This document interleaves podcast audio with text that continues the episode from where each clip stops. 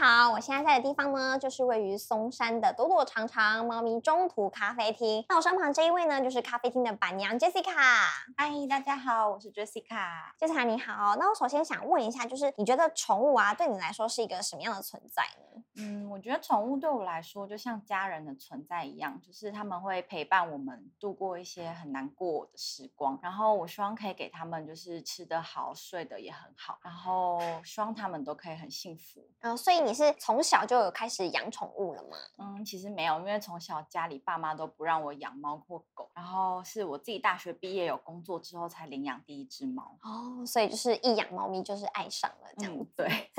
那我想问一下，就是我们很常听到像是宠物友善咖啡厅，或是宠物咖啡厅，甚至餐厅等等。那可以跟大家介绍一下什么是中途咖啡厅吗？中途咖啡厅其实就是我们会收容救援一些在外面需要被帮助的流浪猫。嗯那其实有些流浪猫它在外面过得很好，居民也都对它很好，那它就是你就可以让它自由自在在外面生活，不太需要特别把它带到咖啡厅里面。嗯但有一些人他对猫咪比较不友善，有些人他可能会下毒，或是用扫把驱赶猫咪，或是有一些猫咪它在外面会比较容易那个地区比较有野狗，就是它会追，会让它们受伤。还有一些就是小奶猫，它妈妈就是生它们出来之后就可能不见了，不喂奶。或是听说有一些是它可能出去觅食被车撞死，然后所以就是捡到一些奶猫需要喂奶的话，就可以联络我们。然后如果没有哦空位的话，就会接收它们，把它们照顾的干净漂亮，做完检查之后，再让想要领养猫咪的人来领养。那想问一下，你认为像中途咖啡厅，他们跟一般的咖啡厅有什么最大的区别是在哪边？觉得除了这里可以，就是你看到喜欢的猫咪跟它互动，你就可以带回家。那可能一般猫咪咖啡厅，你就是很喜欢它，但你只能当它的小粉丝。就可能撸完就可以要回家了。对，那这个你可以撸完带回家。对，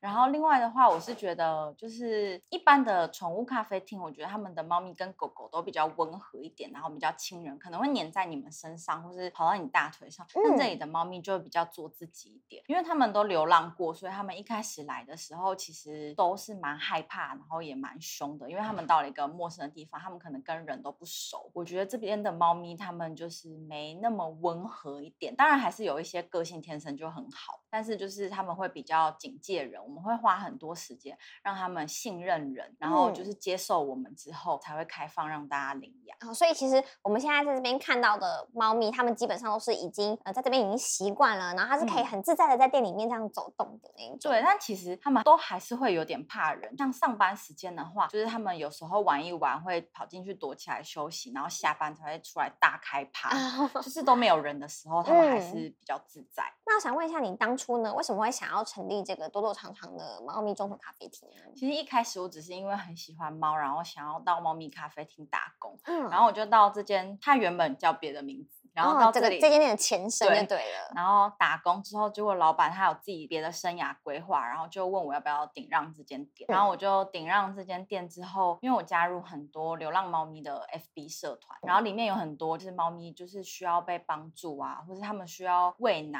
啊，或是他们都没有地方可以去，然后也没有其他，我就会看留言，有一些就是很多人想要接手，那我就不会接手，但有一嗯。些他就是已经 Po 文很久了，然后都没有人想要接他们，然后那时候我就先开始把他们接过来，想说可以让他们有一个可以待的地方，然后后来就越接越多，然后结果全盛时期就是有四十只流浪猫，四十只流浪猫在这个空间里面吗？对，哇，那也太多了，这样应该要花费很多的心力去照顾吧？就是很像四十个同班同学，然后每一天都有每一只都有不同的个性，然后嗯就要了解他们每一只的个性，然后每一只都要培养感情，然后每天还要花很多时间打扫、吸尘器啊、拖地、铲屎，就是每天都会有四十坨以上的大便跟尿 要清理。对，那你这样子每天都这样一直铲一直铲，而且他们会不会就是四十个同班同学一直互相打架之类，要管秩序，对，就是他们不太会打群架，但是有一些看不顺，眼的那种？看不顺眼。有一只猫，它就会针对某一只猫，它就是特别啊针对它。嗯然后就是是我们都要一直眼观四面，耳听八方，就会看到哎，他好像要去欺负他，就赶快去用逗猫棒啊，或是零食把他引诱开，就避免纷争发生。嗯，了解。那想问一下，就是你在经营这一间咖啡厅啊，你遇过哪些困境呢？觉得一直以来都蛮困难的，就是每个时期都有不同的困难。嗯，就是最一开始的时候是没有客人的困难，那时候其实我觉得四五年前还没有那么流行猫咪咖啡厅或是中途咖啡厅就更不流行。然后那时候其实都没有什么客人，然后我们还要捡隔壁就是网红面包店剩下的客 人，然后他们就买完面包，然后他们已经客满了，我们就说嗯可以进来没关系，就是可以吃他们的面包，坐在我们这边喝咖啡，可以跟猫咪玩。嗯然后后来渐渐就是比较多人分享了我们就是这边之后有一些固定喜欢这边的猫咪，喜欢我们的客人，然后就是这部分没那么烦恼。但嗯烦恼的是，就是猫咪其实是一种很脆弱的生物，对它们很常生病，它们就是可能因为压力大就会生病，所以就是你可能不知道，医生就说哦，他可能压力太大，然后你不知道 你哪里压力大，对，然后就是觉得哎，每天我不是给你吃好吃的罐头，有陪你玩，然后压力大的地方是什么呢？就是像我家其实只有一只猫，但它也突然有一阵子压力很大，然后医生说哦可能是因为我在这边猫咪的味道很重，带回家它就哦觉得压力很大，然后医生还说有可能你只是改变一个盆栽的位置，它就觉得压力很大。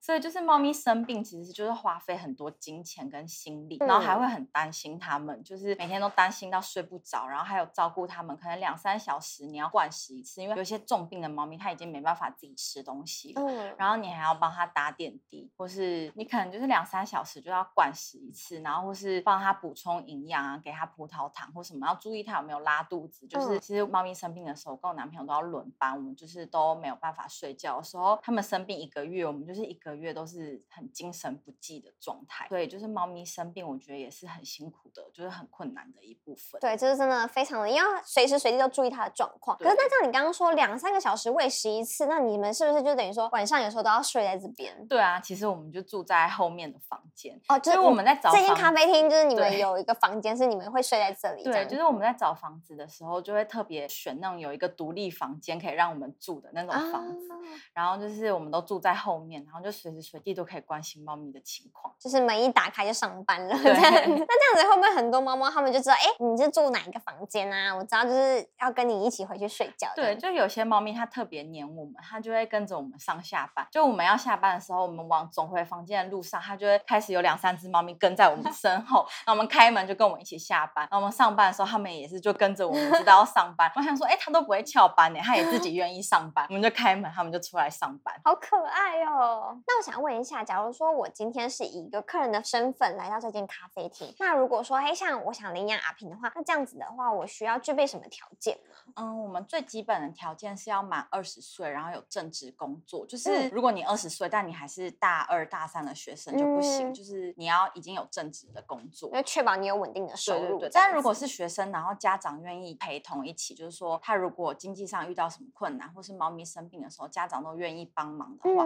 那也可以由家长陪同，就是学生一起来领养。反正嗯基本上就是要二十岁有正职工作，然后这是最基本的条件。其他的条件的话，就像是我们会给一份申请书，里面有嗯很多问卷，我们会想要了解一下，就是你平常会怎么照顾猫咪，你会给猫咪吃什么东西，然后或是如果遇到就是猫咪它可能半夜就一直在你身上跑来跑去的话，你可能会怎么处理？因为有些人他可能就会觉得很烦，就是我嗯。们有听过，因为猫咪半夜太吵，然后就弃养这种的，就是哦。经验，所以才会就是写出这个问题。嗯，然嗯。后问卷如果申请通过的话，我们会希望就是窗户可以做一个防护网，因为嗯。有一些猫咪很聪明，像我们这边的猫咪就是大部分都是米克斯，就是流浪猫，那它们都蛮调皮的，就它们可能会把纱窗打开，或是嗯。直接把窗户打开，然后就可能会跑出去，但是跑出去之后，它其实不知道怎么回家，它嗯。可能又会再度变成流浪猫，所以我们会希望可以装一个铁网格，可是那个其实很简单，就是你是在小北百货买，它有现成的，然后你把它用长尾夹夹在窗钩的边边，就是女生的话大概也十分钟就做完了，就不用请人哦。特别来安装，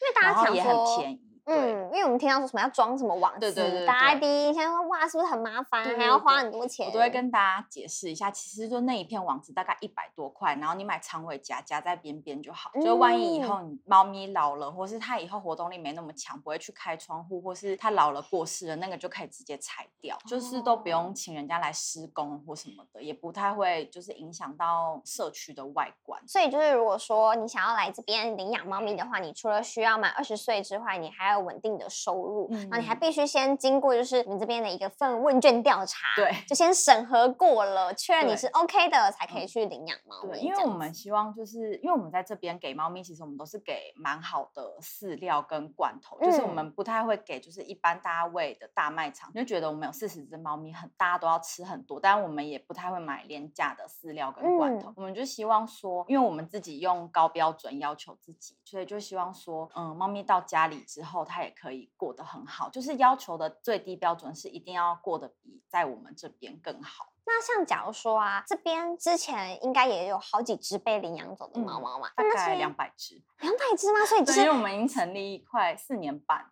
所以经过你手中的猫咪至少有两百只左右，哇，真的是非常厉害的。做这个真的是非常的不容易，因为你要送走一只一只的猫咪，嗯而且你在它们来的时候，你还要花很多的心思去照顾它们。嗯对，那那些就是有来领养走猫咪，它们被领养走之后，你们就是会怎么样去跟他们去做联系吗？还是会说，哎，定期会去问一下它的状况呢？因为现在大家大部分都是三十几岁的夫妻啊，或是年轻人领养，嗯。那大家其实都会用 Instagram，然后就嗯。是通常我们会用店里的账号追踪他们的 Instagram，那他们都会很常发自己猫咪的现实动态，就我们通常有看到他们过得不错，就不太会再去问说他最近怎么样，就我们都有看到就嗯。OK，然后如果有一些比较少用 Instagram 的人，我们就会加 Line。嗯，然后可能我们固定的话是三个月会询问一次，就说最近还哦。好吗什么的。然后其实我们四年前送养的第一只猫咪送养出去到现在，就是我们都还是保持联。系对，因为有一些猫咪它老了之后就可能会生病或是突发状况，那可是主人他可能只养一只猫咪，他不会知道该怎么处理。就是我们就是有售后服务，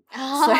随时都可以就联络我们，只要有遇到什么问题，或是猫咪乱尿尿啊，就是嗯它有可能其实是不喜欢那个沙，或是有可能是它膀胱不舒服，嗯，就是你可以来问我们，我们都会就是马上回复，不不一定马上啊，就是 就是会尽快回就帮大家解答这样子，因为毕竟有些人他可能是第一次养猫咪，所以他可能不懂的地方还是很多，所以这个时候就可以私讯你们这样子。哇，那这样子也是蛮贴心的一个售后服务呢。那我想问一下，就是你刚刚有说到，其实这四年之间呢、你们送养了非常多的猫咪。那我想问一下，在你经手这么多猫咪的这个过程当中，有没有遇过一些可能送养出去，但是可能结局不是那么美好的呢？我们的话被退养，目前遇过两次，然后其实两次都是差不多的原因，就是那两只猫咪它们是比较胆小，可是因为它们已经很习惯这里的环境，就可能嗯待一两年，所以它在这里的时候，你可以摸到它，它会跟你撒娇。可是其实，在他们领养回去之前，我们都有再三的强调说，猫咪回去会有一段适应的时间，它可能很胆小，会躲起来，你摸不到它，它可能是趁你睡觉的时候偷偷出来吃东西。然后我们其实都已经讲了，就是有再三强调，一定要有耐心度过这个过渡期，它就会恢复嗯成很亲人、很撒娇的样子。可是就是那两个事主，他们就是没有办法度过这一段时间，就是他们觉得碰不到他们很挫折，然后就是哦他们好像跟他想要领养的猫咪是不一样的猫咪，然后他们就是连一个月都撑不下去，就是哦一个月不到就把它送回对来，就想把它们送回来。可是其实就是我觉得只要平安健康的回来就好了。就没嗯嗯关系，其实就是我们虽然有签切结书，说什么弃养怎么样怎么样，但是嗯我们就觉得它不要走失，不要被虐待，它平安健康地回来，我们就可以就再继续照顾它，再找更好的人领养它就好了。我在查询这间店的粉丝专业的时候，有发现一个蛮特别的地方，就是说店内是禁止十二岁以下的小朋友进入的。嗯，对，想问一下，为什么会有这样子的规定？其实原本是有开放，但是因为嗯就很多爸爸妈妈就是带小孩来，就有点把这里当游乐场的感觉，就是他们就划哦自己的手机，然后都嗯不管小孩怎么去嗯互动。有时候小朋友他不知道轻重，他就会抓猫咪尾巴，然后还有就是譬如说这种这种纸箱，然后猫咪在这里，他就把头整个塞在里面，然后对猫咪大吼大叫，这样吓嗯猫咪。然后可能我们就是一开始都是才先跟爸爸妈妈讲，可是有些爸爸妈妈就是都不管。然后最夸张的是有小朋友直接把食物塞到猫咪的耳朵里面，所以就是我们后来就真的觉得，因为很多爸爸妈妈不管，所以嗯就会管的就还好，就是他会自己就是说你不可以这样啊什么的那种我们就觉得可以接受。可是因为太多不管的爸爸妈妈，所以我们后来就决定就可能放弃掉比较乖的小孩。就是没办法，为了保护猫咪。对，真的，因为其实猫咪它们也是很敏感的一个动物。对啊，对，就是它们也很怕比较尖锐的声音，或是大吼大叫。那我这边还有一个另外一个问题想要提问，就是其实我在很多的猫咪社团，就是有开放认养那种社团里面，会看到有些人他会开出一个条件，就是说不能让情侣来去领养猫咪，因为可能有些人会担心说，哎，你是情侣嘛，那万一说你们是为了呃在一起，然后领养这一只小动物，那你分手之后呢，是给谁，还是干脆你们就丢掉了这样子？你们会担心这个吗？我们其实大部分都是情侣跟夫妻来，就是他们会一起来看猫咪。就算其实假设你今天想要领养猫咪，可是你可能跟男朋友一起来咖啡厅喝咖啡，虽然是你想要领养，但男朋友就是陪你来，很像就是你们两个一起想要领养这样。就是我们的话是会要求一定要所属一个人，就是虽然一开始我问这个问题的时候都很尴尬，就是就连夫妻都要问说，如果你们分手，如果你们离婚的话，这只猫咪会跟着谁走？对，我们一定会确定，然后晶片是打那个人名字，我们跟那个人就是联络，就是另外一个人我们就不管他，就是就是当做那个人领养，就不管，因为其实你规定情侣不能领养，可是如果你情侣就住在一起的话，你就说我自己领养，可是我们住在一起，那就是实际上你也不知道他到底是不是情侣领养。对对，就是你不知道他假设真的想要骗你，你也没办法知道。对，所以就算很尴尬，你还是要稍微就是对我一开始很尴尬，后来 就习惯了，就说那这只猫咪是属于谁的这样子。然后如果他们就坚持说就是我们两个共同的话，我们就可能会比较考虑审核部分可能不太会通过，就是他们一定要大部分的人都还是会说，就是这只猫咪就是属于女生的，这只猫咪就是属于男生的这样子。嗯嗯嗯。那等于说在这边领养的猫咪，就是领养回去都会去植入晶片这样子。还是一开始他们送过来的时候，你们就会带它去植入晶片。结扎的时候会麻醉，然后那晶片的针是比较大支，所以有些兽医他是说，通常如果他清醒的时候打会有点痛，所以通常我们带他去结扎的时候就会顺便植入晶片。然后如果是还没有结扎的小猫咪的话，会再跟饲主他们讲说植入晶片。应该说你们给予从这边送出去的猫咪，它们本身都应该是已经打了疫苗，然后跟就是有结扎过吗？还是对，就是看年纪跟体重，就是刚好像阿平刚刚那个。他才是，他其实昨天才去结扎，然后对，就是他们体重刚满，就是三公斤，就像公猫跟母猫可以结扎的体重不太一样，然后看他们健康状况。就是如果很多小猫在这里长到大的时候，因为有时候它三个月就被领养，但它还不能结扎，对，我们就会再跟他们约定说，就是结扎完要再跟我们汇报，就是确保说他们有去做这件事情这样。对。那最后一个问题，我想问一下，就是说像 Jessica，你对这间咖啡厅呢，未来有什么期许？其实就是没有什么特别的期许，因为其实经营到现在已经四年了嘛。对对，那你有没有希望说，就是哎，你的目标是 经手一千只猫咪？就是我的目标就是希望不要有在我们这边领养的人会有弃养的可能，然后就希望客人可以继续支持我们，让我们就是有收入啊，然后可以继续送养猫咪，就是一直做下去。哦，对，那真的非常非常感谢 Jessica 今天跟我们聊了这么多有关这个中途咖啡厅的一些事情。那也希望呢，店内的所有猫猫们都可以找到一个幸福的家。那今天非常谢谢 Jessica 啦，谢谢。那感谢大家的收看。如果呢你喜欢我的影片的话呢，也记得按赞、订阅、加分享。我每个礼拜一都会更新新的一集哦。那我们下次再见，大家拜拜。